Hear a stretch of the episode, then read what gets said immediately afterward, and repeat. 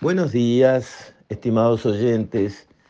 Quisiera referirme hoy al tema del progresismo, que es una ola que ha vuelto a pasar por arriba de América Latina con los triunfos de Boric en Chile, de Petro en Colombia, de Lula en Brasil, y suma y sigue. El progresismo ya me saturó, porque es esa nueva versión de la izquierda pura y dura de antes, ahora edulcorada, a caballo de conceptos como la justicia social, como lo políticamente correcto, eh, que se lleva por delante las instituciones a cada rato, porque en el fondo no respeta la democracia, no cree en la democracia, y por eso le resulta tan fácil derrapar hacia violencias como la que pasaron en Chile, las que pasaron en Colombia, cuando la gente cree que se puede tomar un atajo para conseguir un mundo mejor en base a las ideas de unos iluminados. Eso está enquistado ahí adentro. Y en realidad, cuando uno se pone a ver qué resultados consiguen, qué logran, y pueden hablar de todo, pero no pueden hacer nada. Además, nos encontramos frente al absurdo de que un día le hablan del fin del mundo porque se enarbolaron con todas las banderas ambientales habidas y por haber y parece que mañana el planeta ya se desintegra cocinado en una ola de calor y al otro día le hablan de fin de mes creando hambrunas que no existen y armando lío con las ollas populares y, y reclamando por una pobreza creciente que no hacen nada por corregir porque las ideas que usan para enfrentar la pobreza, que son el asistencialismo, son una macana en realidad lo que hacen es mantener la pobreza o incluso acrecentarla. El asistencialismo, eso de dar plata porque es pobre, eso es un fracaso, es un disparate de idea. Eso es darle una droga a la persona que está en una situación de necesidad para que siga en una situación de necesidad. De todo eso estoy cansado. Estoy cansado de lo políticamente correcto. A mí me gusta llamar a las cosas por su nombre, como toda la vida lo hice al negro decirle negro, y no hay ninguna ofensa en eso, al flaco decirle flaco, al petizo decirle petizo, al gordo decirle gordo, que no hay ningún problema, y al preso decirle preso. ¿Por qué? Porque está preso, ¿verdad? Y ahora ninguna palabra se puede usar, todas son pecado. Y me gusta que el hombre sea hombre y la mujer sea mujer.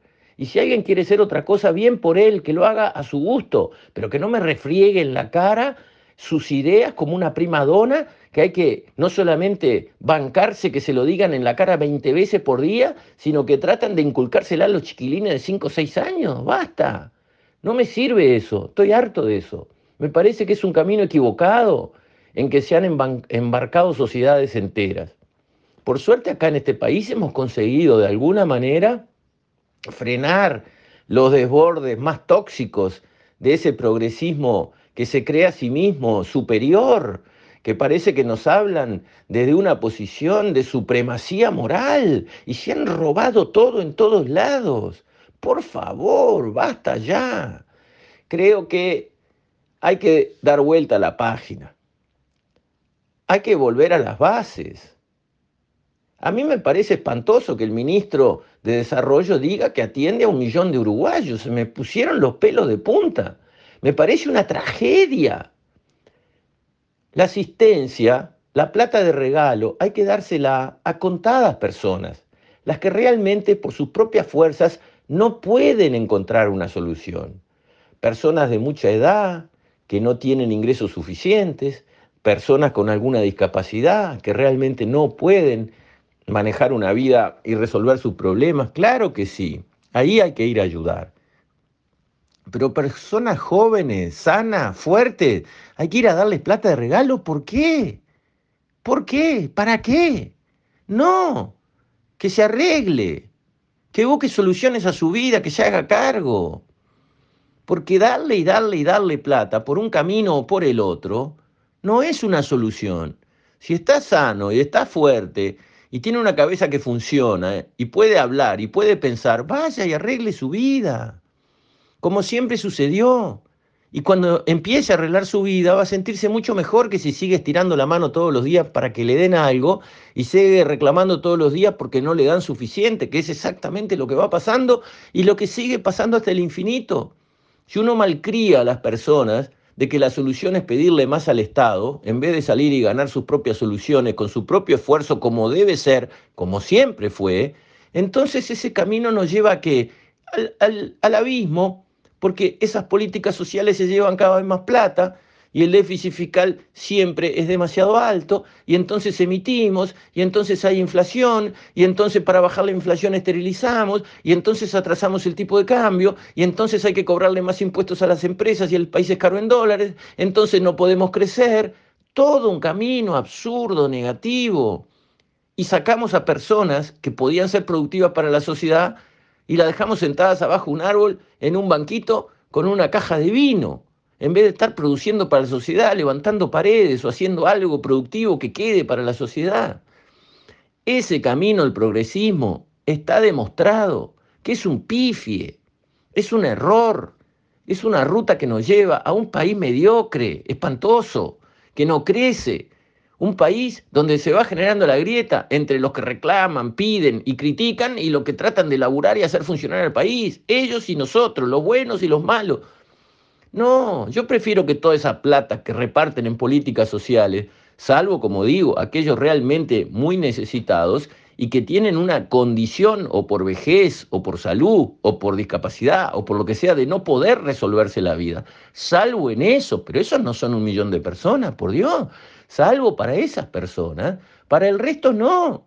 Para el resto usemos esos recursos para ayudar a las empresas que las tenemos molidas, molidas a impuestos, molidas a formularios, a permisos, a restricciones, usar eso para realmente ayudar a empresas a que se vuelvan a instalar en las zonas este, desfavorecidas, que vuelva a ser como antes, donde en los barrios pobres había fábricas que tenían cuatro manzanas, trabajaban 400, 1000, 2000 obreros, con su trabajo a dos cuadras de su casa. Y ahí sí, el que no quiere trabajar, entonces que se arregle. Pero está la oportunidad Hacia eso tenemos que apuntar, no hacia atender un millón de personas y que después un millón y medio, después dos millones de personas. ¿Y hasta cuándo vamos a sumar y sumar y sumar atención a esa persona que uno la mira y dice, ¿y este qué le pasa? 35 años, fuerte, sano, inteligente, una pantera. ¿Y qué? ¿Hay que darle de regalo algo? ¿Por qué? ¿Por qué? ¿Y hasta cuándo? ¿Y para qué? Entonces, todo eso es progresismo berreta que además va de alguna manera percolando en la sociedad, se va haciendo como si fuera un nuevo sentido común, como si fuera lo lógico y lo razonable, como si fuera lo bueno y lo que siempre fue y lo que tiene que ser para siempre. No, hay que resistir eso, porque si no, hasta las personas que no eran progresistas empiezan a adoptar esas ideas. Y el ministro del MIDES dice, casi que con orgullo, atendemos un millón de personas. Qué vergüenza espantosa me da. Qué papelón más grande.